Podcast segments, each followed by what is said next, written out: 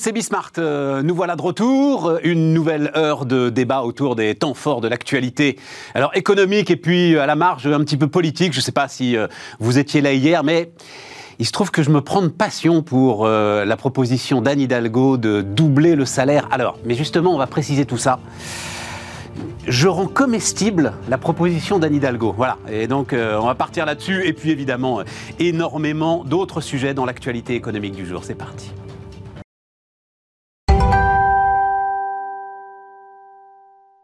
Donc, on y va. Euh, Juliette Daboville est avec nous. Bonjour Juliette. Bonjour. Euh, vous êtes euh, CEO de LED Conseil. On peut se tutoyer, je tutoie tout le monde en fait, Ça semble Juliette. très bien. Bon, alors ça va, tout va très bien. Émeric, j'ai aucun problème. Émeric Préaubert, donc cofondateur de Sycomore Asset Management. Salut Émeric. Bonjour, Stéphane. Erwan Lenohan. Bonjour Erwan, associé Altermind. Alors, l'idée, bah, d'ailleurs, vous faites un peu du management de transition. Enfin bon, hein, euh, habituer ceux qui, les décideurs, à penser contre eux-mêmes, euh, out of the box, etc. Et donc, c'est ce qui m'a amené à me pencher sur euh, la proposition d'Anne Hidalgo euh, de doubler. Alors, elle, elle dit le salaire de l'ensemble de ceux qui sont au contact avec les élèves sur 5 ans. J'ai réduit un petit peu sa proposition. Je dis doubler le salaire des professeurs du primaire et du secondaire. 860 000 euh, professeurs, enfin instituteurs et professeurs, donc primaire, secondaire, et le faire net de charge. C'est possible, hein, parce que euh, voilà, c'est pas des emplois concrets, ce seront pas des assurés sociaux supplémentaires euh, à assurer. Enfin, il y a une certaine cohérence à le faire euh, net de charge. Avec ça, qui est quand même, mais je vais vous demander votre sentiment, hein, un game changer à mon avis fondamental. Tu passes d'une moyenne de 23 000, 24 000 euros par an de salaire à euh, donc euh, 50 000 euros par an de, salaire. Ça te coûte 4 milliards d'euros par an sur le quinquennat. Et alors ça, c'est les chiffres de l'IFRAP. 4 milliards d'euros par an, c'est en fait sur 5 ans euh, l'augmentation, enfin chaque année, hein, l'augmentation euh, de la fonction publique, des salaires de la fonction publique, le fameux euh, glissement euh, vieillesse, c'est quoi le T d'ailleurs, GVT, enfin bon voilà. voilà. Donc voilà, est-ce que, absolument, est-ce que c'est un tel scandale? Qui veut démarrer sur ma proposition de soutenir Anne Hidalgo? Vas-y, Émeric. Ah bah là, je pensais pas que tu allais de, de, de, Moi, je sais pas, tu dire as l'air, ça. tu as l'air de- de- Alors, voilà. Déjà, je, vais- je crois avoir compris que ça coïncide avec une candidature à la présidentielle, si je me trompe pas. Euh, et on sait bien que les campagnes, c'est de la poésie et qu'ensuite, ensuite, c'est la prose. Je te le rends concret. Euh, je te fais de la donc, prose tout de suite. C'est pas franchement étonnant.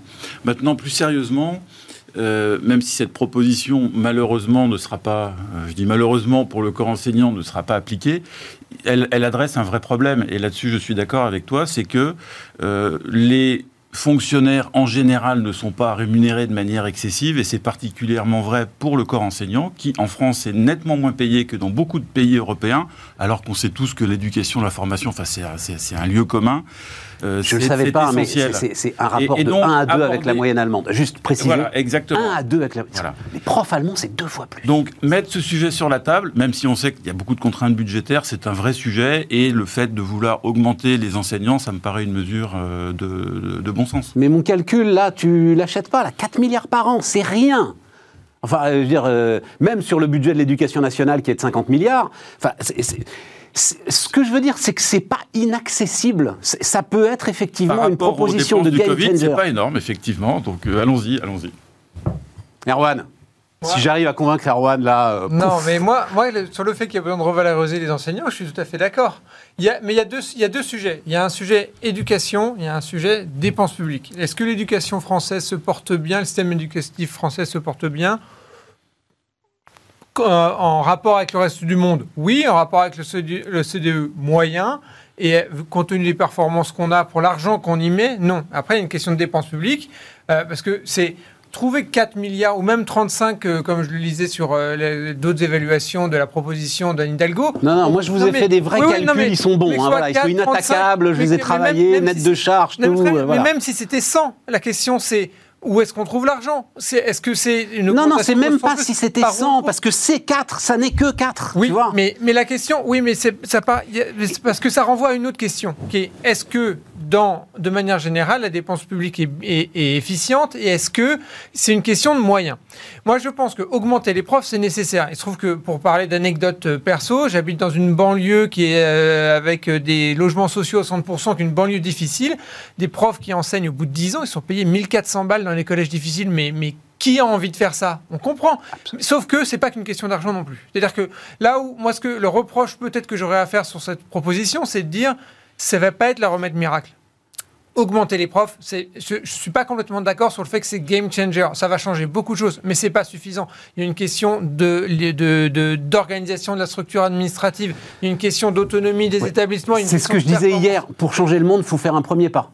Oui, d'accord. on est Et là, tout à coup, tu transformes radicalement les profils qui peuvent être intéressés par euh, l'enseignement. Enfin, on sait que, notamment en ce qui concerne les classes de mathématiques, c'est une catastrophe. Voilà. Tout à coup, tu as des jeunes ingénieurs qui peuvent être tentés par l'enseignement parce que tu te retrouves en capacité de les payer peu ou prou ce qu'ils pourraient gagner s'ils démarraient dans l'entreprise privée. Oui, mais je suis totalement d'accord. Mais mon point, c'est de dire que ces enseignants qui font aujourd'hui 10 ans et qui vont se retrouver avec des salaires relativement faibles dans des quartiers difficiles, ce qui fait arrêter, c'est pas. c'est- D'accord, mais il c'est- n'y a pas, que les questions enfin, d'argent. tous les quartiers sont pas difficiles, Erwan. Enfin, il y a- y c'est même- l'éducation d'une manière générale, si Oui, tu mais c'est veux. même là qu'il y a, que, que- qu'il y a ce Mais non, enfin, euh, on a vu nos classements en mathématiques, on voit nos classements PISA et tout, c'est un effondrement. Ah oui, c'est Et tu as des places de CAPES qui ne sont pas pourvues. Enfin, Exactement. Tu as quand même une crise du monde enseignant profonde. Et, je- Non, mais et moi, donc, moi, c'est sûr, la façon dont on balaye ça d'un revers de main, si tu veux, euh, m'a en fait un petit peu énervé. Voilà.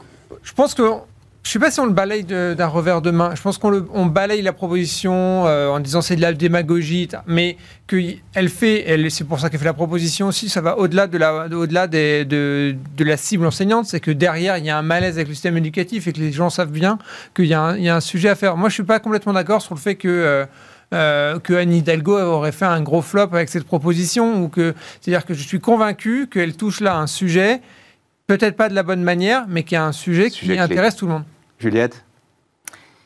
Alors, sur le fond, euh, je pense que le sujet intéresse tout le monde. Je pense que ce ne sont pas les seuls, quand même, à avoir ce type de problème en ce moment. On l'a bien vu parce qu'il y, y a les mêmes sujets dans le monde hospitalier, il y a le même sujet dans d'autres euh, secteurs d'activité où la crise a quand même euh, ben, fait remonter des inégalités qui sont Tout à fait. euh, juste insupportable aujourd'hui. Et effectivement, avec un vrai problème, euh, notamment sur le monde enseignant. euh, et puis, on, on le voit en Chine, ils sont aussi un peu en train de redresser le tir là-dessus, qui est de se dire qu'est-ce qu'on fait de la génération à venir? Et donc, effectivement, améliorer l'enseignement, donner les moyens aux enseignants, il faut le faire. Ça, c'est clair et net. En termes sociétal, euh, je crois qu'il n'y a pas de débat. Euh, la proposition d'Anne Hidalgo, je crois que ce qui a choqué le plus, euh, c'était le fait d'annoncer, et c'est pour ça que ça a été traité de démagogie, d'annoncer en double, euh, sans expliquer comment, pour qui, pourquoi, etc. Et je trouve que la difficulté qu'on a en ce moment avec toutes ces annonces en campagne euh, préélectorale, c'est justement euh, l'effet d'annonce euh, avec des chiffres très importants qui peuvent faire croire aux Français Elle donne pas de chiffres, elle. hein. elle ne donne pas de chiffres, elle dit juste on double. Donc on ne sait pas pourquoi, on ne sait pas comment, on ne sait pas ce qu'il y a en face. Je veux dire, tout ça, c'est quand même effectivement des dépenses qui vont peser euh, durablement, parce que je veux dire, c'est pas. euh, euh, c'est pas que la mécanique, c'est pas du ponctuel, euh, on sort un coup c'est et puis c'est fini, ça reste. Euh, donc effectivement, elle ne donne pas de chiffres, donc il faut quand même avoir une vision globale. Il y a d'autres enjeux sociétaux qu'on a en ce moment, et il y a un moment, il faut peut-être dire aux Français quand même, à côté de la croissance, tout va bien, tout le monde en parle, on repart, etc., tout le monde est heureux. Il va quand même y avoir des petits mécanismes de rattrapage qui vont se mettre en place. Va y avoir des choix à faire, stratégiques, euh, green economy. Va y avoir donc, on a Quel beaucoup d'enjeux choix en ce moment. faire, Juliette, que l'éducation? Quel autre choix? Parce que C'est le à chaque fois, si on dit ah oui, mais il y a d'autres priorités, non. non, À je un pense moment, pas. définissons une priorité. Allons-y, c'est celle-là. Je crois que définir une priorité euh, sur l'éducation euh, pour les cinq ans à venir, malheureusement, je pense que la personne qui sera aux manettes en 2022 n'aura pas que cette priorité-là. C'en est une, mais, malheureusement, ce ne sera rien, pas la seule. Non, il Parce faut, que on va en parler. il faut c'est-à-dire- faire, mais il faut tout faire. Mais tu peux Là, pas il y a un moment où il va falloir T'es en dans un système, plusieurs. tu peux plus tout faire. Tu Vas-y, as Émeric. les, les chiffres 21 milliards ou 4 milliards par an, mais en fait, ça sera tous les ans. Si Oui, bien sûr, Oui. oui, oui, oui, Alors, absolument. c'est très bien. Et c'est net de charge, si hein, parce que sinon, c'est le- chaud. Le même jour, le président de la République a annoncé qu'il souhaitait doubler le nombre de policiers sur le terrain. Tout à fait. Est-ce que c'est pas un sujet important aussi? Je pense que oui. Si cette mesure est placée euh, est-ce que les infirmières, je parle un peu comme un homme politique, est-ce que les mais oui, infirmières tu sont parles trop comme un homme politique. Non mais, et réellement, Ben ouais, mais c'est pas non mais un job d'infirmière, c'est, difficile. Émeric, t'arrives- enfin, Donc, s'il une y a boîte- une catégorie de fonctionnaires qui voit sa rémunération augmenter très sensiblement, en l'occurrence doublée, que vont faire les autres Et c'est Eh ben les autres, ils vont le- dire oui, c'est l'avenir de nos enfants, oui, c'est l'avenir du pays. Après, ok, Sur le fond, tous, on va faire un effort. Sur le fond, don- donner une priorité, je suis tout à fait d'accord avec ça, mais ça implique des choix radicaux ailleurs. Exactement. Ça implique des choix radicaux aussi sur la dépense publique, parce que d'un côté, on entend il faut augmenter les profs, tout le monde dit ça, et de l'autre côté, on dit il faut, il y a trop d'États en France, il y a trop de prélèvements obligatoires, on est les champions du monde. Donc tout ça est très contradictoire. Il faut prendre des choix radicaux. Ce que je fais, c'est très facile parce que je parle et je suis pas aux manettes, et on voit bien que quand on augmente le- la taxe de 10 centimes sur le gasoil, la France s'arrête. Donc c'est hyper compliqué. Donc moi, je maintiens, je dis que cette proposition, ça adresse un vrai sujet et qu'une fois de plus, ce ne sera pas tenu. En parlant de finances publiques, j'ajoute, et ça me semblait totalement iconoclaste, Vas-y, vas-y, je t'en Plus prie. personne, aucun, droite, gauche, centre, euh, Personne ne parle de réduire la dépense publique. Non. Personne ne parle de- Mm. du problème de la dette. Ça n'a jamais été aussi élevé. Je rappelle, et ce n'est pas une critique, c'est juste un constat, qu'au début du quinquennat actuel, le président Bruno Le Maire avait un objectif qu'il a réaffirmé droit dans les yeux devant les Français d'équilibre des finances publiques pour la première fois en 45 ans en 2022. Alors on va dire oui, il y a le Covid, etc., etc., mais c'est toujours un peu malheureusement la même histoire. Bah, alors le- le- les chiffres d'ailleurs, puisque les, les échos nous ont donné quelques indications. Alors euh, juste deux trois petites choses. Euh, donc sur l'année 2022. D'ores et déjà, 11 milliards d'euros de dépenses supplémentaires courantes sont budgétées, Ségur de la santé, Beauvau de la sécurité, etc., etc. Et donc, la dépense publique va redescendre à 55,6% du produit intérieur brut, en partie d'ailleurs grâce à un très solide produit intérieur brut qui euh, devrait croître de 4%. C'était 55,1 en début de quinquennat. Voilà. Donc effectivement, euh, en- le problème reste euh, le même. A, N'empêche que 4 milliards d'euros par an pour un game changer pour l'éducation, ça se tente. on a- Vas-y. on euh, a déjà parlé. 2005, le rapport Pébro sur la dette. Ouais, ouais, bien sûr. Constat, pourquoi on en est là, et on en était très loin de là où on en est aujourd'hui, à cause de la facilité des politiques. La facilité des politiques qui, effectivement, bah, gratis, euh, comme le dit l'émission, qui propose en permanence des nouveaux budgets, des nouvelles dépenses. Donc le- la question, là où je suis d'accord, c'est que c'est pas l'éducation. Je serais assez d'accord de dire que c'est la priorité Euh, et qu'il y a quelque chose, il y a effectivement du sens à la mettre avant les autres. Surtout que euh, sur l'enseignement supérieur, l'enseignement primaire, enfin, y a, on a aujourd'hui, ça a des conséquences politiques énormes avec euh, des classes moyennes notamment qui savent que leurs enfants sont inscrits dans des systèmes scolaires qui ne leur permettront pas de s'élever socialement. Et ça, démocratiquement, c'est une bombe à retardement. Euh, et mais, il y a quand même cette question de l'efficacité des dépenses publiques. Enfin, euh, on le disait à l'instant, on est au record de l'Union européenne. Pourtant, comment est-il possible qu'on soit aussi haut dans, l'OCDE, même en termes de dépenses publiques, et que nos profs soient si mal payés, qu'on ait encore besoin de doubler le nombre de policiers? Ben, pour, Comment se fait-il que l'hôpital soit aussi mal? Où est passé l'argent? Ah Comment c'est possible? Ça, a- là, oui. là, et c'est ça, et c'est ça où c'est un peu démagogique la proposition, c'est-à-dire que aligner du pognon tout le temps, c'est facile à annoncer. Et, par contre, il y a un moment, il faut dire, mais si on, en fait une priorité, mine de rien, ça veut dire qu'il y a d'autres qui doivent moins l'être. Et puis il faut peut-être penser dans son ensemble, effectivement, au-delà même de l'aspect budgétaire, euh, ce que tu disais tout à l'heure, qui est rigoureusement juste. Il y a une augmentation de salaire, d'accord, qui est clairement à faire. Il n'y a, a- a pas d'état d'âme. Il y a peut-être aussi d'autres choses à côté du salaire qui peuvent être repensées Tu crois pas, Juliette, au que niveau de l'éducation? tout à coup, alors c'est pour le coup ton expérience, votre expérience de, de, de- de gestion dans les boîtes, tout à coup ton salaire doublé, mais ça te change du- de fond en comble le comportement même euh, des profs, leur engagement, la façon dont tout à coup l'État leur, leur envoie un message, mais, mais très très important. Il faut peut-être écouter un peu plus une nouvelle génération là-dessus. Je suis pas sûre qu'il y ait le salaire qui joue. Ouais, mais enfin, tu sais, quand tu finis à 2000 balles en fin de carrière, euh, que tu t'es on, est, on est bien d'accord. Parce On est faut bien savoir ce que c'est que ce métier, quoi, quand même. Non, non, mais il y, a un- il y a un vrai problème de salaire, il y a un vrai problème au niveau de l'éducation. On est tous d'accord sur le fait qu'il faut faire quelque chose aujourd'hui pour les professeurs, qui en plus ont quand même répondu euh, présents dans un contexte qui était très compliqué. C'était eux qui étaient euh, euh, sur le devant de la scène, alors que d'autres personnes euh, restaient chez eux, et eux, ils ont continué à y aller. Ouais. Donc je veux dire, il y a un vrai geste à faire. Ouais. C'est un geste sociétal fondamental, c'est un geste de long terme, donc fondamental. mais il y a peut-être aussi d'autres choses à on penser. double le salaire Bon, en bon, augmentant de 20% les heures de cours. Qu'est-ce qui se passe? Non, mais Je dis pas que les profs travaillent pas, ils travaillent. Ah ouais, je- non, vraiment là, euh, enfin, Émeric, bon, on va pas. là, mais il faut y aller dans une euh, classe face à 30 gamins quand même. Ah, C'est sûr. Voilà. Il n'y a pas de machine à café. Hein. Tu discutes pas avec tes collègues euh, entre deux coups de fil, tu vois. Euh, faut voir dans quel état t'en sors d'une journée euh, dans une classe face à Après, 30 il y a gamins. pas- il y a Voilà. pas que Moi, je, l'école moi, je- primaire, il y a le lycée, il y a l'université, il y a des situations très différentes. je parle du primaire et du secondaire parce que justement, j'ai, j'ai- enfin bon bref, mais on va, là, c'est, c'est bon, ce sera mon petit combat. Euh, non, parce que justement, j'ai voulu la rendre euh, euh, crédible en fait cette proposition. Voilà. Bah, c'est beaucoup mieux que les chiffres qui avaient été annoncés par, euh, par notre ministre de l'Éducation, ça on est bien d'accord. Et, et Là, ça devient plus juste- sérieux juste et entendable. Conclure, conclure le sujet, savourons quand même le commentaire de Jean-Luc Mélenchon qui euh, s'inquiète de ce que le Parti Socialiste ait perdu sa culture de gouvernement. Je veux dire que rien que pour ça, on peut remercier Anne Hidalgo. Euh, euh, Émeric, quelques mots sur Lagardère, parce que c'est l'actualité du moment. Donc voilà, on peut acter la disparition du groupe Lagardère qui va être avalé par Vivendi. Groupe qui, on le rappelle quand même, hein, est l'un des groupes fondateurs d'Airbus. On va parler ensuite de, de, l'industrie européenne. Voilà, c'est un désastre. Euh, oui, ce qui a été fait chez Lagardère depuis euh, 15 ans, c'est un désastre, c'est factuel. Il y a eu une, La mort du père, c'est quoi? C'est il y a 20 ans à peu près, en hein, je crois. hein. 2003, je crois. Ouais, voilà, c'est ça. Ouais, c'est ça, c'est ça.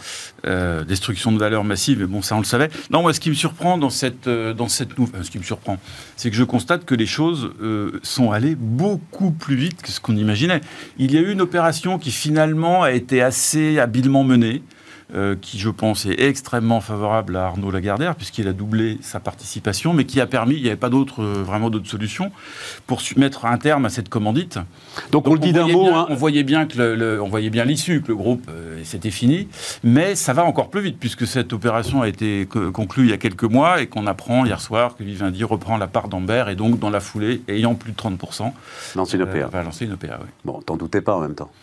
Bah, c'est un peu le sens de l'histoire. oui. Voilà, et puis on a avec parlé. avec enfin, Arnaud qui sort du jeu. On a parlé de, de- de l'hypocrisie de certains politiques. Euh, Vincent Bolloré, lui au moins, il a le mérite d'aller tout droit et de faire ce qu'il dit. Oui, juste Et un ces mot. hein. mouvements stratégiques, pour le coup, euh, sont quand même remarquablement pertinents et depuis très longtemps. hein. Quand on a- il a pris Vivendi avec Universal Music, euh, beaucoup disaient la musique c'est mort, ça vaut rien. Enfin, il, a fait quand même beaucoup de choses dans des secteurs très différents, extrêmement pertinents à long terme. Une vision assez, euh, très, assez incroyable. Erwan, t'as un mot à dire là-dessus? Ah, pas grand chose à ajouter. J'admets les conflits d'intérêts hein, si jamais vous êtes amené à travailler avec. A non, aucun non, problème. mais hein. euh, pas, pas grand chose à ajouter, à part effectivement que euh, on- tout le monde voyait quelle allait être l'issue euh, des- des étapes précédentes. Et que effectivement, euh, Vincent Bolloré est un formidable homme d'affaires qui a une vision et qui a sa stratégie et qui la poursuit et que euh, euh, quand il a envie d'arriver quelque part, il, y va, il déploie, les moyens pour ça et donc effectivement, voilà, on le voit, le conclure aujourd'hui. Mais c'est très intéressant aussi parce que certes, ok, c'est la la disparition de Lagardère, mais à nouveau qui n'est pas une surprise. Puis c'est aussi le succès euh, de, de, de- de- de l'empire Bolloré, pour l'appeler comme ça, mais de cette stratégie euh, de, de création d'un géant euh, qui est engagé depuis des années, euh, avec des, bo- des, bo- des boîtes et des marques qui sont Et des beaux actifs, Non, non, parce que ce qui puis- reste dans la Gardère aujourd'hui, ce sont des actifs de qualité. C'est-à-dire Oui. qu'il y a en gros deux branches. Il y a le travel retail, bon, qui a souffert avec la crise, mais qui a vraiment des positions intéressantes au plan international. Et puis la division média avec de beaux actifs et l'édition. Et donc ça, ce sont tous ces actifs de qualité. Et euh, c'est pas un hold-up. Bolloré l'achète pas à un prix ridicule, mais il ne surpaye pas non plus. Juliette, un commentaire là-dessus? Non, vous n'êtes pas obligé. hein. Moi, Non, alors, juste pour Pas, euh, vous pas de commentaires, juste en matière de gouvernance familiale, euh, il y a toujours des choses intéressantes à regarder dans le temps, mais Non, et, et au-delà de ça même, euh, parce qu'il y a souvent cette question qui revient dans les grands groupes, à quoi sert un patron? Voilà. Ouais, dans les grands groupes, est-ce que vraiment, tu sais, les patrons managers, euh, voilà, CAC 40, mais en fait, les gars servent à rien, euh, ils sont payés des millions pour rien, etc. Voilà. Il y a 20 ans, on est quand même sur un. C'était un empire euh, industriel et médiatique. En 20 ans, la rapidité avec laquelle le groupe s'est désagrégé 15% d'erreur. permet de réfléchir quand même sur. De EDS, 15% de EDS. 15% de EDS, membre fondateur de EDS. C'est qu'en plus, tu avais une stratégie industrielle pour faire EDS. quoi. Euh, alors, ce qui nous amène à, donc, euh, c'est Grégoire Favet, euh, vous suivez évidemment, hein, euh, émission de bourse sur Bismart qui m'a appris ça, je ne suivais pas ça, ça m'a même pris par surprise. La première capitalisation boursière européenne, c'est donc une entreprise qui s'appelle ASML. Alors, qu'on a découvert. Moi, personnellement, j'ai découvert ASML il y a un an, je l'avoue. Avant, je ne connaissais pas. Euh, donc, je vais d'ailleurs euh, lire scrupuleusement ce que c'est, parce que entreprise néerlandaise qui a le quasi-monopole mondial des machines permettant de graver les circuits intégrés sur les palettes de silicium. Et donc c'est la phase 1 de la construction des microprocesseurs. Il se trouve que euh, donc euh, ASML est aujourd'hui la première capitalisation boursière de la zone euro. Je ne sais pas s'ils ont franchi le truc. Hier, Grégoire me disait qu'ils étaient au bord de dépasser LVMH. Alors c'est exactement Voilà, ça. Parce voilà, que voilà, bon, euh, 313 milliards pour LVMH de capitalisation boursière, 307 ou 308 milliards pour. Si le cours de bourse baisse de 1%, qu'est-ce- ça change. On a ça. Et on est des nains sur les microprocesseurs. Qu'est-ce qu'on a raté dans la construction d'une filière Euh, euh, euh, Est-ce que. Alors, les réflexions sont rapides, hein, mais, je me dis. Quoi, on a été trop confiant dans la mondialisation, dans l'idée que de toute façon on trouverait toujours tout ce qu'il nous fallait pour continuer à prospérer dans un monde largement ouvert? Qu'est-ce qu'on a raté Alors moi, je ne histoire pas le, le problème dans ce sens-là. Vas-y, vas-y, vas-y. Je dirais vas-y, une chose différente. Je dirais pas qu'est-ce qu'on a raté dans les semi-conducteurs. Je reviendrai sur les semi-conducteurs européens après. Je dirais plutôt, malheureusement, on est d'accord, en Europe, on est des nains sur la technologie au sens large.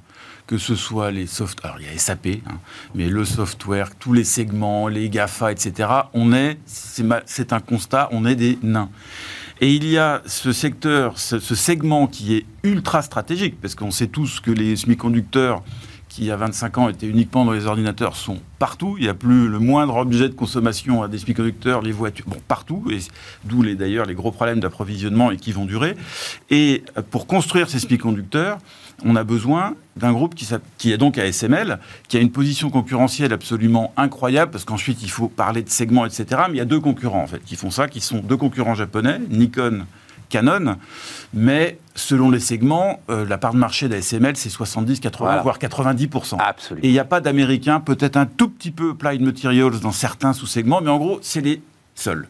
Et c'est le leader. Donc c'est plutôt pas tant l'Europe a loupé les semi-conducteurs que l'Europe a loupé la techno en général. Et dans ce secteur stratégique Ouais. est présente.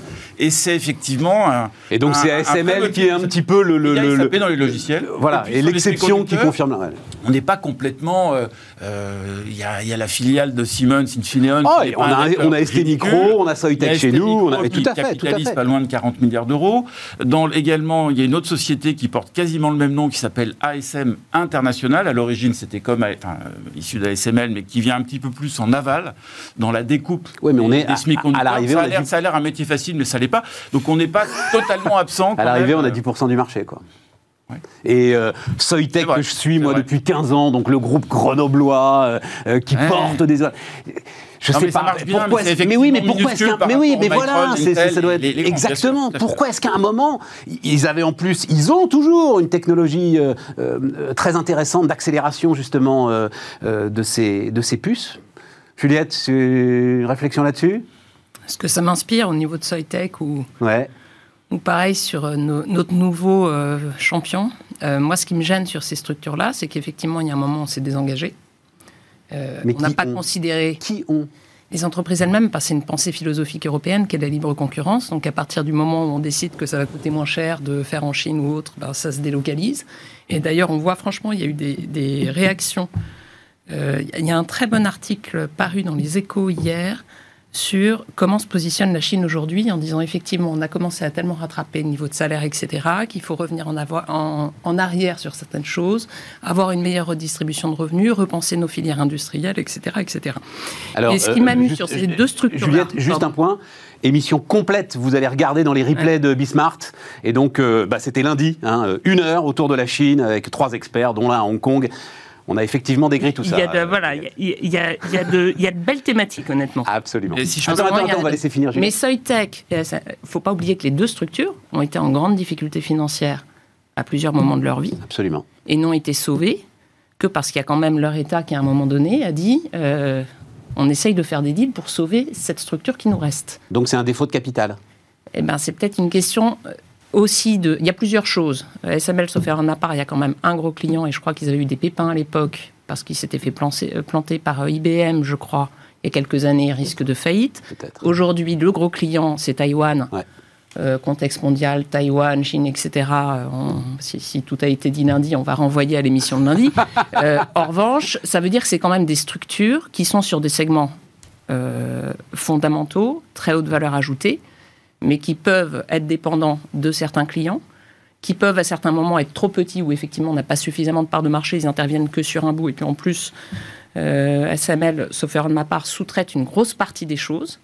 Donc, euh, tu dis quoi, Juliette? Ça veut ce dire que je veux dire par là, ce genre d'éléments pas- stratégiques, tu as besoin des il États faut de la derrière. souveraineté stratégique sur ces sujets-là. S'il n'y a pas Tu de pas souveraineté stratégique, marché. euh, libre marché, libre concurrence, je pense que c'est Ah. très compliqué. Erwan va pas sur aimer, ce là. type de secteur. Non, Erwan. oh, non.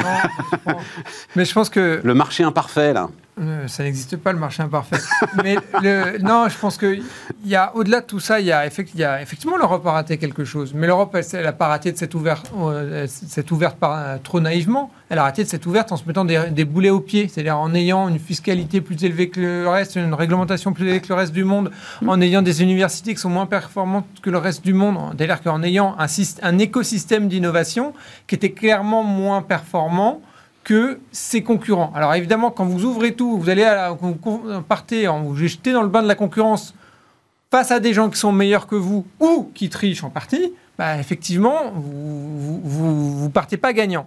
Mais euh, je suis pas convaincu que euh, une politique industrielle hyper volontariste y aurait, y aurait changé grand chose. Non, je comprends ce que tu dis. On s'est endormi, en fait. On s'est, on s'est endormi. On a ouvert les fenêtres et on s'est endormi. On, s'est mis sur Résultat, on chope la grippe, quoi. Moi, je Ouais. pense que le débat, c'est pas tant de dire il faut une politique industrielle. Personnellement, j'y crois pas vraiment. Je sais. Euh, il faut protéger les les les. Van der Leyen, elle pense comme. Juliette. hein. Ça y est, Euh, on est ça, parti, là. hein, moi. Je- je- Ma lecture, elle est assez je suis différente. OK avec Van der Leyen. Voilà, voilà, voilà, voilà. Ma lecture est un, un petit peu différente. Je pense que, en particulier en France, euh, l'État joue assez bien son rôle de financement de la recherche. Alors, euh, il y a des Crédit laboratoires, recherche, de- etc., absolument. Exactement. Il y a des laboratoires de haut niveau. On prenait l'exemple. Alors, Soitec, c'est une petite société, mais c'est issu. C'est à Grenoble. Pourquoi c'est à Grenoble? Il y a ST Micro, mais parce que c'est issu de chercheurs du laboratoire qui s'appelle le LETI, qui est installé depuis 20, euh, 30 ans. Donc il y a de la recherche de haut niveau, des financements. Euh, donc on ne peut pas dire qu'on est livré à nous-mêmes. Pour moi, ce que je comprends de, cette absence de la France et de l'Europe, à quelques exceptions près, euh, mais j'en suis mais archi convaincu, c'est pas l'État, faut pas arrêter de dire que l'État fait pas son rôle, c'est un manque de culture entrepreneuriale. Parce que quand on prend ces géants dans la technologie, que ce soit, c'est pas nouveau, Intel, créé en 1970 par Andy Grove, euh, Apple, Tesla, enfin toutes ces énormes boîtes qui aujourd'hui dominent la tech mondiale, elles sont c'est des histoires d'entrepreneurs. Et en Europe, c'est pareil. Qu'on prend SAP, SAP, ça a été créé au tout début des années 70 par deux copains ingénieurs allemands, ils étaient deux, et aujourd'hui, c'est le seul opérateur de logiciels qui rivalise avec les mastodontes, les Microsoft. Oracle, etc. Et malheureusement... Alors, Mais tu retombes dans une histoire entrepreneuriale. Exactement. Formidable histoire Exactement. entrepreneuriale. Une famille qui développe, qui donne le temps Absolument. de développer. Et pour moi, c'est ça. C'est pas tant dire l'État paye pas. L'État. On a des capacités technologiques, on a un État qui peut nous aider et qui aide les chercheurs. Mais c'est vrai que cet aspect entrepreneurial n'est pas euh, assez prégnant. Là-dessus, je, pense que ça change un petit peu. Parce que quand on parle, et je sais que c'est un sujet qui était très cher, de la French Tech, des startups, il y a un vrai changement d'état d'esprit. Il y a beaucoup aujourd'hui de jeunes en Europe et en particulier en France qui ne font pas de complexe, qui lancent des boîtes. Et je me dis, alors, il y aura pas, on va pas créer 25 champions en 10 ans, mais je pense qu'à horizon, si on, se projette à la génération suivante, on aura, en tout cas, moi, je constate ça par rapport à une vingtaine d'années, beaucoup plus de culture entrepreneuriale aujourd'hui en France qu'il y a 20 ou 30 ans. Erwan? Probablement sur le- les derniers constats, mais la question c'est pourquoi est-ce qu'on n'a pas cette culture entrepreneuriale en France? Et on en revient au premier sujet, au sujet de l'éducation, au sujet de l'université. Il se trouve que j'ai publié ce matin un rapport sur la réforme des universités. L'université française, par exemple, est totalement coupée du monde de l'entreprise. Et pourquoi? Parce que les dirigeants d'entreprise ne sont pas passés par, les universités en France. Les grandes boîtes françaises sont tous passés par les grandes écoles, les politiques sont tous passés par les grandes écoles, donc la recherche, ça leur parle pas, l'université, ça leur parle pas. Il n'y a pas cet écosystème d'innovation qui favorise à la fois une manière d'être, une manière de penser, une manière d'avoir une relation à la recherche, à l'innovation, qui n'existe pas particulièrement en France, et c'est relativement vrai d'un certain nombre d'autres pays européens. Ça, c'est très différent aux États-Unis. Par exemple, aux États-Unis, euh, ils ont un certain nombre de défauts, mais l'université et l'entreprise sont ensemble, les campus. Qu'est-ce qui fait le, le succès du MIT et de Stanford? C'est que vous avez des, un, un réel écosystème où l'entreprise et l'université, la recherche. C'est le projet de. Saclay, c'est le projet du grand plateau de Saclay, etc. C'est le projet de Oui, Saclay. mais, oui, c'est vrai. Voilà. Mais quand, on- quand on essaie de, on fait ça Qui doit avoir 15 ans maintenant, comme avec un certain nombre de lourdeurs, et des réalisations et des lourdeurs, mais quand on essaie de rapprocher l'université française, de recréer des, des grands pôles comme ça, il y a ceux qui vous disent que quand même Boulevard Saint-Germain c'est mieux qu'en banlieue, que ah oui mais quand même on n'est pas pareil, etc. etc. Bon. On a un certain nombre de, de- aussi de freins culturels. Je voudrais pas te, enfin, te, te casser le moral, euh, Émeric, mais enfin, l'un des slogans, enfin, ils vont pas le dire, ça va pas être un slogan, mais l'une des idées de la campagne d'Emmanuel Macron, c'est quand même gommer l'image de la Startup Nation. Parce que, justement, euh, ils ont eu du mal à la faire passer dans le pays profond, enfin, on va dire ça comme ça. On marque une petite pause, on se retrouve dans un instant.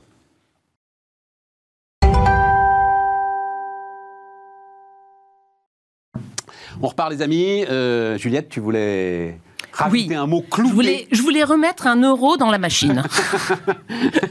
Pour remettre un euro dans la machine, moi je crois quand même qu'il y a effectivement la question d'éducation dont on a beaucoup discuté. Mais euh, l'État stratège, la souveraineté, c'est quand même un enjeu. Et quand on regarde, même par rapport aux US, parce qu'on n'arrête pas de comparer, c'est très facile. Je veux dire, on a l'Europe, on a les US, on a la Chine, donc on regarde de tous les côtés.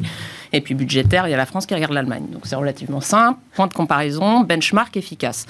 Euh, L'Europe, euh, en matière de R&D, et c'est pour ça que c'est très bien ce qui est lancé en ce moment au niveau européen, pour aider justement dans le secteur L'acte européen pour les puces. Van der Leyen a annoncé l'acte européen pour les puces. Et ben c'est très bien. Et puis se poser la question de créer des usines, de, de, de soutenir justement un petit peu de réindustrialisation sur quelque chose qui est stratégique. Je veux dire, ça sert à quoi ces puces?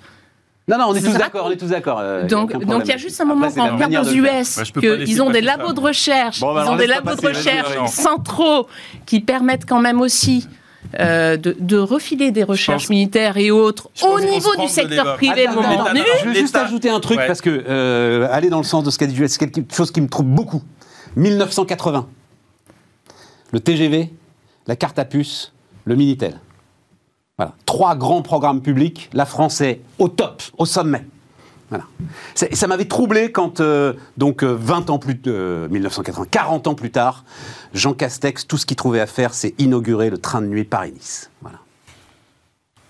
Je te laisse. Mais- non, non. mais le, le, le, le Minitel, formidable, on en a tiré quoi après? C'est ça le problème. Alors, en Tu sais, regarde, attends, attends, juste pour aller au bout, du truc, parce que c'est pas d'idéologie. Attends, attends, parce que les gens savent pas. Euh, je suis sûr que tu le sais pas.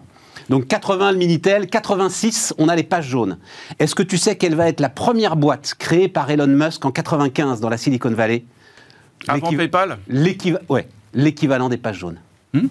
Absolument. On a 10 ans d'avance, 10 bonnes années d'avance. Oui, non, mais ça, c'est On a tout foutu en l'air. qu'en 83, on avait 10 ans d'avance. T'as 40 raison. ans après, on est. Oui, justement, mais que- recréons Il y avait l'État stratège. L'État ne doit pas intervenir libéral partout, tremble, mais il faut un stratège. minimum. Il y a, il y a un truc, aider un c'est- il y a un minimum. truc qu'il faut constater, c'est pas de l'idéologie ou ce que je pense, c'est factuel. L'État stratège, c'est dans l'immense majorité des cas une catastrophe, tout comme l'État actionnaire est une catastrophe. On avait fait une émission il y a quelques temps sur ce sujet-là. Si on fait la liste des sociétés dans lesquelles l'État a pris de participation, il y en a une sur deux qui n'existe plus. Donc ça n'a aucun sens.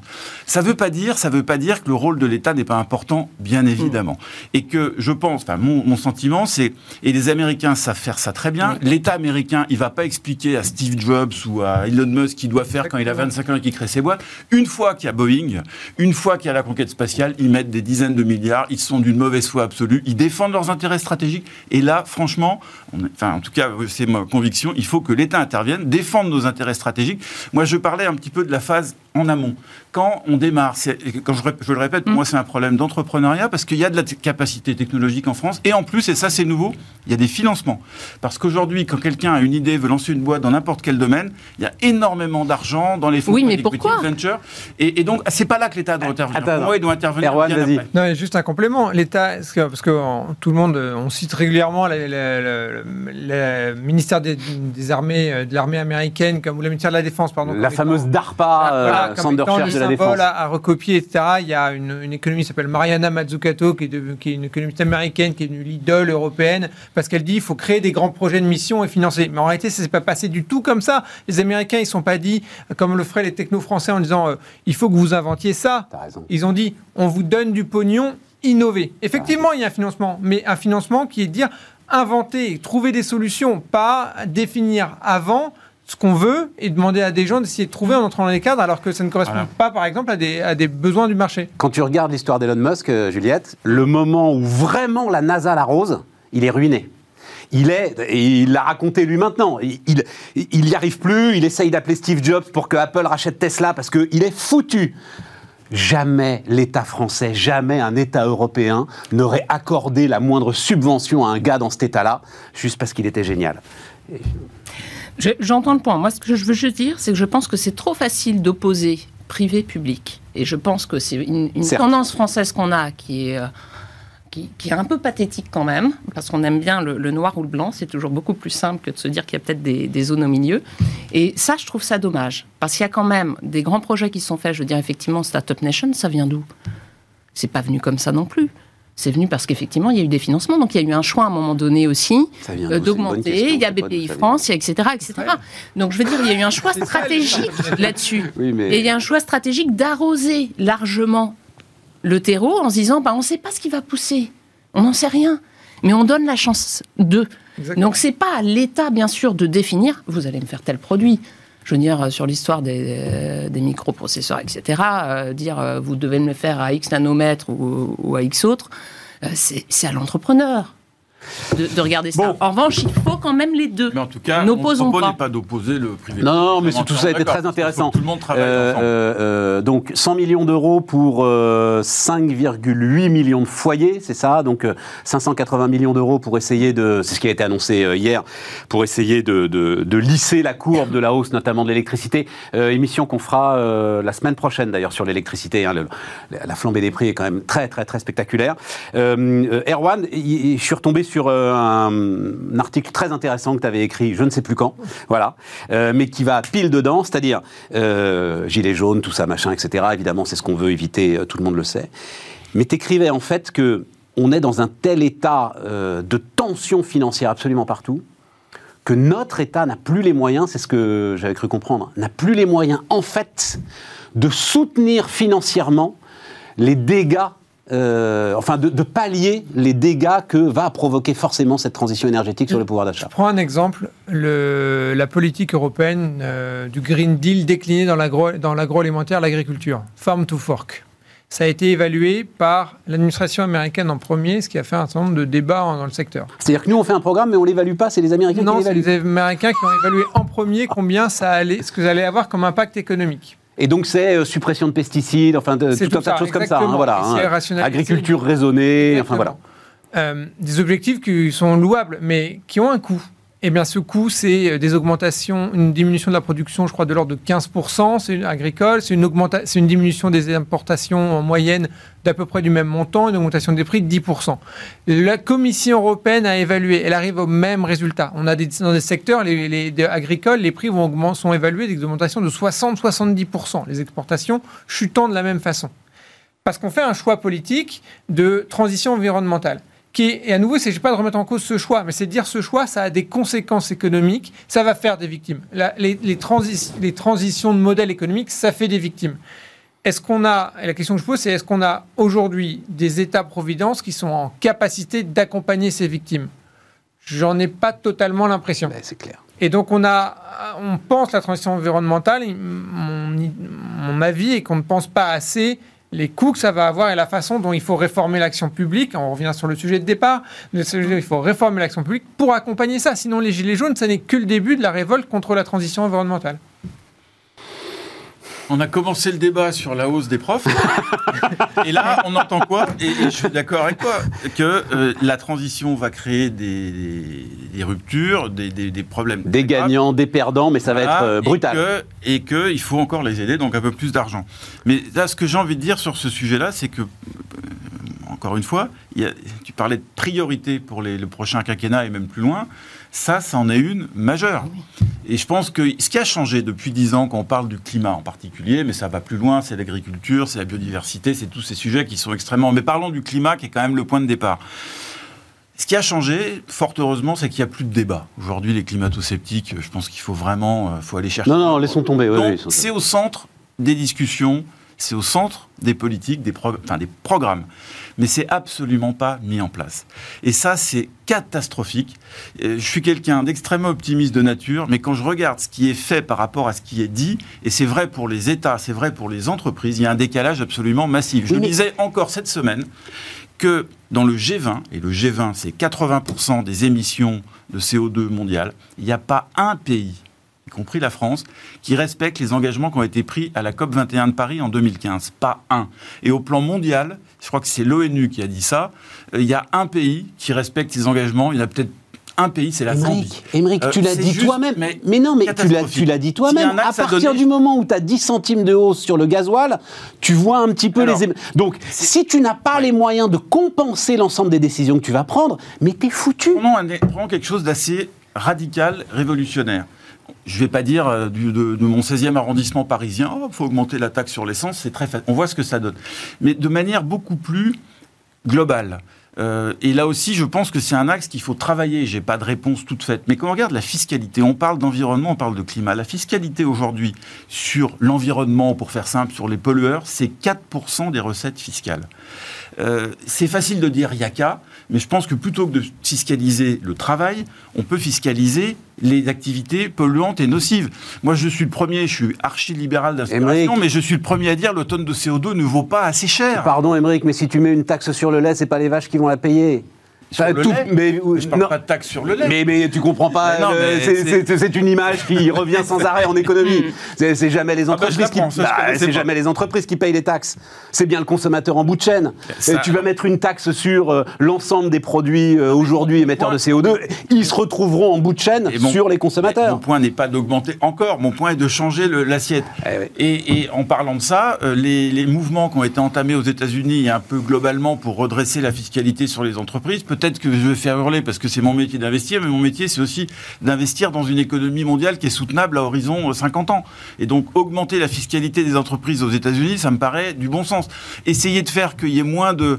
Et, nous, quand on investit chez Sycomore, c'est un, des premiers trucs qu'on regarde. Un groupe qui gagne euh, euh, des milliards par an et qui paye 25 millions d'euros en France alors qu'il fait la moitié de ses profits, c'est pas normal. Donc, il y a quand même des choses à faire. Et ça, ça c'est pas des vœux pieux, ça. C'est compliqué, mais ça doit être mis en place. Et je pense que on peut trouver un consensus parce qu'aucun État n'a envie que les profits soient payés uniquement en Irlande et dans deux ou trois paradis fiscaux. Ça, ce sont des sujets, ça, ce sont des axes qu'il faut vraiment faire avancer. Et aujourd'hui, c'est une allure d'escargot. Juliette? Mais alors pas sur ces... Parce que à la limite, on en reparlera la prochaine fois que vous venez, euh, taxe GAFA, etc. et tout, c'est très intéressant, euh, c'est un vrai grand sujet. Mais, mais, mais plus sur la question. Oui, voilà. Non, non, mais c'est un autre sujet. mais plus sur la question que posait euh, Erwan. Tout geste qu'on fera aura forcément des conséquences financières, et notamment sur les plus fragiles. Et tu n'as plus les moyens aujourd'hui de les compenser. Et donc, tu es prisonnier. Alors, deux réponses là-dessus. Un, si vous ne l'avez pas fait, bon, c'est un peu long, mais rapport euh, Blanchard-Tirol quand même. C'est paru avant l'été, comme ça on pouvait être tranquille sur la plage au mois d'août, un peu plus de 500 pages. C'est très bon. Non, non, mais c'est très bon. C'est très bon pourquoi? Parce que euh, ce rapport-là, où il y a quand même eu euh, beaucoup de, grands penseurs qui ont contribué, Absolument. Euh, il y a trois items qui ressortent. Il y a réchauffement climatique, on vient d'en parler. Il y a l'item de la vieillesse et il y a l'item des inégalités. Et on se rend compte dans le rapport, ce qui est intéressant dans la démarche, c'est de dire effectivement, bon, bien entendu, on ne peut pas parler de réchauffement climatique sans se poser la question des inégalités, sans se poser la question du vieillissement. De toute manière, c'est une approche globale de trois items. Il va falloir trouver une façon de compenser. Et ça, c'est sûr. Premier point. Second point, il y a une vraie divergence, alors ça c'est un peu français, euh, entre la réalité des chiffres sur pas mal de thématiques et la perception Bien sûr. Euh, par les êtres humains. Et il faut réussir à expliquer, et là pour le coup c'est le poids du politique, donc le poids du politique qui dit comme tout à l'heure, euh, on double les salaires des profs, sans expliquer que ben, forcément en face, il y a effectivement, quand il y a quelque chose qui sort d'un porte-monnaie, va bien falloir faire rentrer de l'autre côté, parce que quand c'est gratuit, c'est vous le produit. Donc élisez-moi. Euh, merci Frédéric Fréry. Mais euh, somme toute, ça revient à ça. et, et c'est ça ce qu'il faut expliquer. Donc il faut expliquer effectivement que le réchauffement climatique, on ne peut pas faire la transition si on ne regarde pas le sujet d'inégalité. C'est inenvisageable. Et pas seulement au niveau franco-français, pas seulement intergénérationnel en France ou en Europe. C'est mondial, je veux dire, les producteurs, ils sont où? Oui, mais Ils sont Juliette, tu es en train de nous expliquer pourquoi on est paralysé. Non, on n'est absolument pas paralysé. On est paralysé. On est paralysé pas parce qu'on ne veut pas moyens de expliquer. compenser ces inégalités. Pour compenser les Et il faut pas inégalités, expliquer, il faut compenser. hein. Non, non, mais pour Expliquer, compenser, pour compenser les inégalités, il faut juste quand même qu'un certain nombre aussi d'institutions, d'entités, de dirigeants, il y a peut-être une question d'exemplarité des dirigeants aussi qui se pose, qui sont de se dire, il y a peut-être des choses qu'il faut revoir pour permettre justement de compenser d'une façon ou d'une autre. Parce que quand on arrive dans des situations sociétales où on n'a plus de classe moyenne, au sens euh, Tout à fait. historique du Tout terme, il y a un problème. Et il y a peut-être un moment où quand la Chine, là, nous dit, écoutez, moi c'est simple, mes gros empires, là, bah, vous allez commencer à, à recréer des fondations et à donner un petit peu plus. Alors c'est pas un petit peu plus d'ailleurs. hein. Tencent par exemple, vous savez combien ils ont dû verser là Tencent du jour au lendemain? 13 milliards de dollars. Boum, emballé, c'est pesé. Puis Boum. là, c'est pas comme Apple, hein. il n'y a pas d'appel, il n'y a pas de système judiciaire qui à un moment va casser l'amende, etc. Et tout. Non, non, non, non. 32. 13 milliards de dollars, boum. Alibaba, On est 6 bien milliards de dollars, boum. Et Mais Jack Ma, tu rentres chez toi et on en parle. Et on en reparle.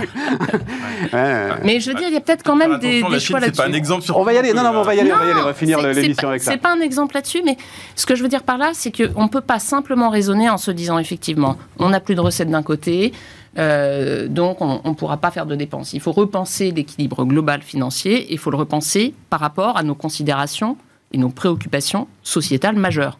Et on ne peut pas se dire euh, on, on va gérer l'impa- l'impact CO2 alors qu'il y a des gens qui sont en train de, de- de mourir à l'autre bout et puis euh, des gens qui sont à l'autre bout de la planète qui ont besoin de ça pour vivre dans des centrales à charbon. Donc de cette manière, on est forcé d'avoir une approche globale et on est forcé de repenser Mais quand tu l'as même pas l'approche globale. Émeric te l'a dit. Fiscalité, Pas un seul pays. Et moi, je sais très bien ce que. et D'ailleurs, je le pense aussi sincèrement. Ce que moi, en tant que citoyen français, je dis. Mm. Je dis non, mais vous rigolez ou quoi? Notre, euh, notre électricité, elle est à 75% nucléaire. Donc, les gars, allez-y, bougez-vous. Puis nous, on verra derrière si on fait des efforts. Mais enfin, on est tellement loin devant Ouais, enfin, qu'on peut se mettre à marcher avant la que vous nous France, on est quoi? On est 1% On représente 1% Non, des non, émissions mondiales. c'est- cette Enfin, logique y a un qu'il y a moment, dans énormément de pays, je pense, Émeric, et qui fait que, effectivement, t'es Ouais, le dernier à bouger. Frappant. Et là aussi, c'est de voir, mais la myriade d'organisations euh, dans la foulée, dans la foulée, dans la suite de, de l'ONU. Mais il y en a, euh, je les connais, je connais pas le dixième. Il y a l'Union postale universelle. Dans tous les domaines, il y a un truc universel. Je ne comprends pas que les États, même le G20, ça représente 80% de la richesse mondiale, ne mettent pas, n'essayent pas de se dire, mais parce que tout le monde est gagnant. Tous les États sont gagnants sur la fiscalité, de se mettre en commun, de commencer à travailler en commun Ils- sur la ils- fiscalité. Ils Émeric. travaillent quand même beaucoup sur la fiscalité au niveau international là, depuis quelques semaines. Et puis moi, j'ai envie de dire, on a envie que ça s'arrête très Tant mieux, bien. tant mieux, Euh, Tchernobyl, le nuage, il s'est arrêté à la frontière ou pas? Je vois pas le rapport. euh. Ce que je veux dire par là, c'est que ça ne s'arrêtera jamais à la frontière quand on est en train de parler d'impact climatique. Ah bah évidemment, ça bah ne oui, s'arrête oui, bien pas. sûr. Donc il y a un moment, il faut Non, je juste pensais ne que c'était une attaque sur le nucléaire et donc tout à Oh coup là je non commençais à... Ça, je ne me permettrai pas parce qu'heureusement qu'on a le nucléaire. Mais, mais en revanche, sur ces Non, non, sujets-là, je pense qu'il faut donner des explications, il faut raisonner mondial. Et il y a quand même beaucoup. On peut critiquer. Je remets encore un euro là. Hop, où est-ce qu'il est passé? Paf dans Le laiti là, tu veux dire le... Bah, ce, qui a été, cré- ce qui a été fait au niveau de l'Europe quand même ces derniers mois, en sortie de crise, le fait de commencer à négocier pour revoir justement comment est-ce qu'on taxe les bénéfices au niveau mondial, Écoute, comment est-ce qu'on Juliette, revoit la répartition tu vas de avoir- richesse. il va y a avoir de là- choses qui sont en train d'être faites. Il va y avoir là euh, une échéance très intéressante. Euh, donc, euh, 1er janvier, euh, on va prendre la présidence, la France va prendre la présidence de l'Union européenne et euh, va essayer de mettre en place. Alors, c'est pas vraiment une taxe carbone aux frontières, c'est un mécanique un, peu plus compliqué, mais tant pis. Taxe carbone aux frontières. On va voir. Les Allemands, ils sont furieusement opposés, enfin furieusement, enfin, en tout cas ils sont opposés. Pas mal de pays d'Europe centrale, ils sont opposés parce qu'ils sont exportateurs, qu'ils n'ont pas envie des mesures de rétorsion. Je faisais, moi, il y a deux jours, allez la voir, encore une émission formidable sur l'industrie. Jeune industriel, 30 ans, euh, installé dans les territoires, 6 millions d'euros de chiffre d'affaires, il fait de la tôlerie, 80% à l'export. Il dit, mais euh, une taxe carbone aux frontières, pour moi, c'est une catastrophe. Voilà. Donc, eh, eh ben, il a le courage de le dire. Il a- et, il a raison. et- et- et donc voilà, c'est- qui bougera l'ensemble de ces équilibres euh, mondiaux, internationaux, économiques qui soutiennent aujourd'hui toute notre économie. Parce que, y a pas de, à nouveau, il n'y a pas de vision d'ensemble. Mais tu l'auras jamais, Mais, Juan. mais parce qu'on peut pas, comme tu disais tout à l'heure, on peut pas augmenter les impôts d'un côté de gens qui sont déjà, on est dans le, qui sont déjà dans, en particulier en France, dans le pays qui taxe le plus de tout l'OCDE. Donc si on leur augmente, c'est une question de répartition de la charge fiscale. Si on leur dit, Ouais. on- il faut taxer les comportements que- à externalité négative, ce qui est la logique économique admise par tout le monde, eh ben, faut le faire. Mais on peut certainement pas le faire en augmentant plus la pression fiscale. Donc il faut que ces gens qui vont être taxés là aient des moyens de gagner de la compétitivité ailleurs. Ou alors qu'on leur dise, bah en fait, vous n'êtes pas viable, donc le secteur il va fermer, et voilà quelles sont les pistes de compensation. Mais sinon, clairement, on, on va dans le mur. Ce sont des accords internationaux, l'imposition mondiale minimum, tous ces sujets-là, la taxation carbone. Effectivement, on est en train de changer quand même un petit peu de, de paradigme Bah, par rapport J'attends à de la voir. Juliette. Hein on se rappelle. Je suis On se d'accord. rappelle quand elle est mise en place euh, l'imposition. On se rappellera avec joie. Mais, non, mais je veux dire, Juliette, c'est un mouvement, Juliette, c'est un diplomatique. avant. Mais vraiment, sincèrement, Et j'espère ce qu'on va sera se avec joie. Ce sera avec joie. Et tout ça sont des mouvements diplomatiques de fond. Et on se rend bien compte que c'est d'autant plus compliqué qu'on a des équilibres mondiaux Moi, je suis qui ont été même plus perturbés. réservé là-dessus. Je trouve qu'il y a une, une forme de facilité fran- particulièrement française de dire on va créer une taxe pour les grandes entreprises. À nouveau, on rejoint le sujet de départ. La question, c'est qu'est-ce qu'on va faire de cet argent et qu'est-ce qu'on fait de l'argent qu'on prélève déjà? Je ne dis pas que c'est pas un sujet d'avoir un meilleur équilibre concurrentiel fiscal international, Hum. mais là, on, si, on ta- si on taxe pour en faire exactement le même usage que ce qu'on ce fait déjà, ça n'a pas grand intérêt. Bon, les Il amis, il reste. ah, bon, re-répartir. Il reste, il reste 7 minutes, donc euh, je sais pas, qu'est-ce qui vous intéresse? Apple, mais Erwan, on avait parlé ensemble d'Apple. euh, Oui. euh, voilà. Et moi, j'aime bien la phrase de, donc j'ai noté son nom d'ailleurs, Yvonne Gonzalez Rogers, donc euh, cette fameuse affaire Apple contre l'éditeur Epic, etc. Est-ce que Apple est en situation de monopole? Est-ce qu'il exerce un pouvoir de marché, Jean Tirole, pouvoir de marché excessif. Et euh, bah, euh, Yvonne, elle dit non.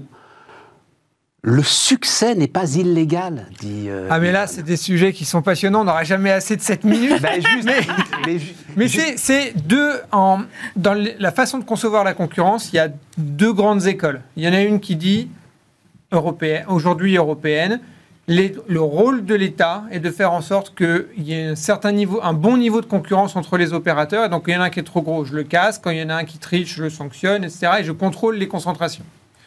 C'est la vision européenne aujourd'hui, euh, d'origine américaine en réalité. Et vous avez l'autre vision hayekienne qui me stimule beaucoup plus, qui consiste à dire on s'en fout que vous soyez gros. La question c'est pas est-ce que vous êtes gros, c'est est-ce que les vous avez est-ce que vous avez le risque et la possibilité d'être contesté sur votre marché? Est-ce que et donc en fait dans le premier cas l'É- l'État a un rôle à jouer. Dans le deuxième cas, dans le second cas, ce qu'on dit bah en fait ce qui empêche les, les- les concurrents de venir en général, c'est la fiscalité, c'est la réglementation. Donc l'État est un problème.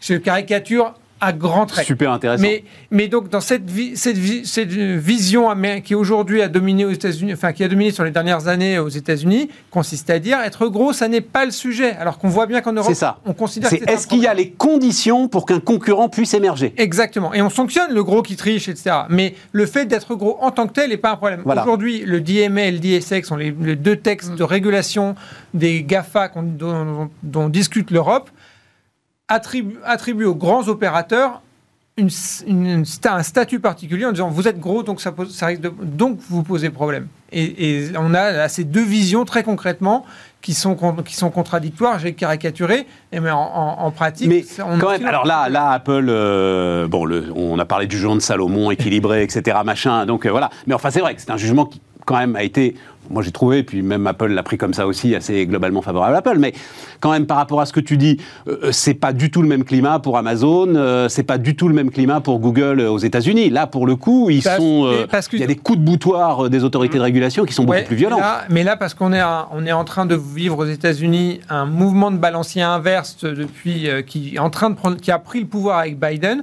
Souvenez-vous, Obama dînait à la Maison Blanche, tous les patrons de Gafa sont là, c'est la fête, champagne, notre comment se retrouver.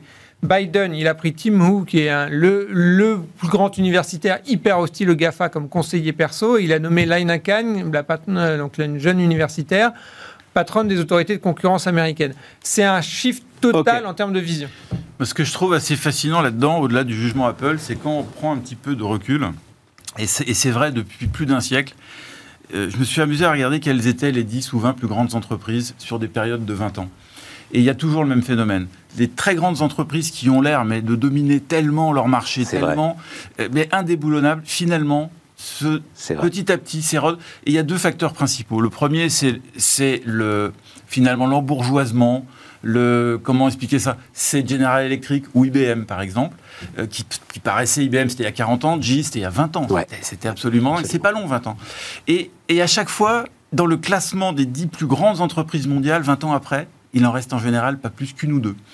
Et la deuxième raison... Et tu penses qu'il n'y a pas de raison que ça change? Bah, je pense pas que ça changera et ça risque même de s'accélérer puisque tout s'accélère.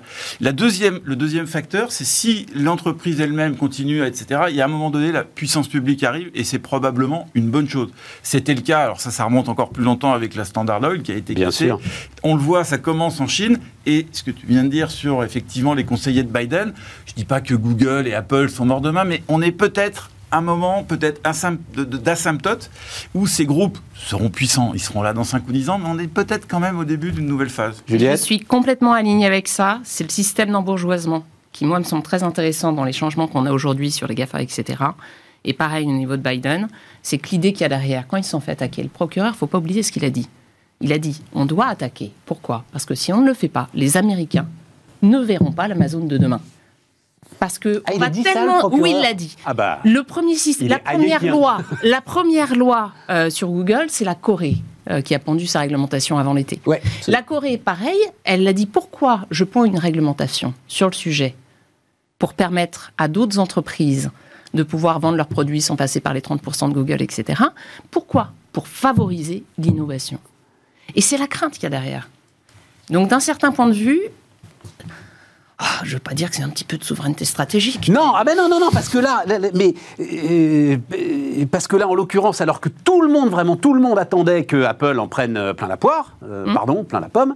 euh, en fait, le jugement a été beaucoup plus mesuré, beaucoup, Apple beaucoup est plus plus embêté en Corée aujourd'hui que là. Absolument. Apple peut continuer à prélever euh, 30% de commission parce qu'il y a un certain nombre d'entrepreneurs qui jugent que c'est quand même pas mal d'être dans l'App Store et qu'on y est très bien en toute sécurité avec des consommateurs qui sont heureux d'y être.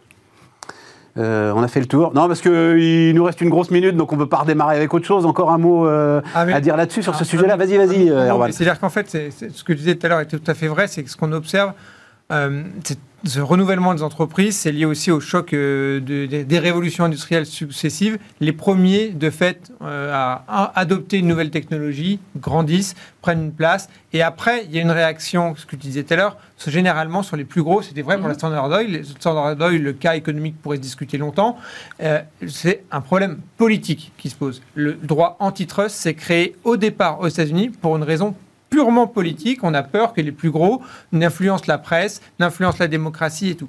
Et c'est pour ça, et là ça ouvre un autre, ça rejoint un peu le sujet tout en ouvrant un autre. Tout à fait. C'est pour ça que je crois plus à la force des démocraties en la matière qu'un pays comme la Chine, euh, qui n'a pas ces forces de cette, euh, cette euh, force de rappel qu'est la démocratie à côté des, des- pour équilibrer la- le capitalisme et, ses- et sa tendance concentrative. pas être trop pessimiste non plus, parce qu'on a beaucoup parlé, à juste titre, des externalités négatives, mais finalement, ces ruptures créatives, ces bouleversements, mine de rien, je dis pas que tout va bien, mais mine de rien, le monde n'a jamais été aussi prospère globalement, la l'espérance bon, sur tous ces indicateurs. Tout à fait. C'est vrai qu'au quotidien, au quotidien, on a l'impression que tout va mal, mais malgré tout, il y a eu un progrès depuis, euh, Et puis- depuis, depuis 50 ans. Allez regarder cette euh, émission ou écouter en podcast cette émission sur la Chine, vous verrez que il a beau s'appeler Xi Jinping, le champ de contraintes qui s'exerce sur lui, de sa jeunesse jusqu'aux États-Unis, est aujourd'hui considérable.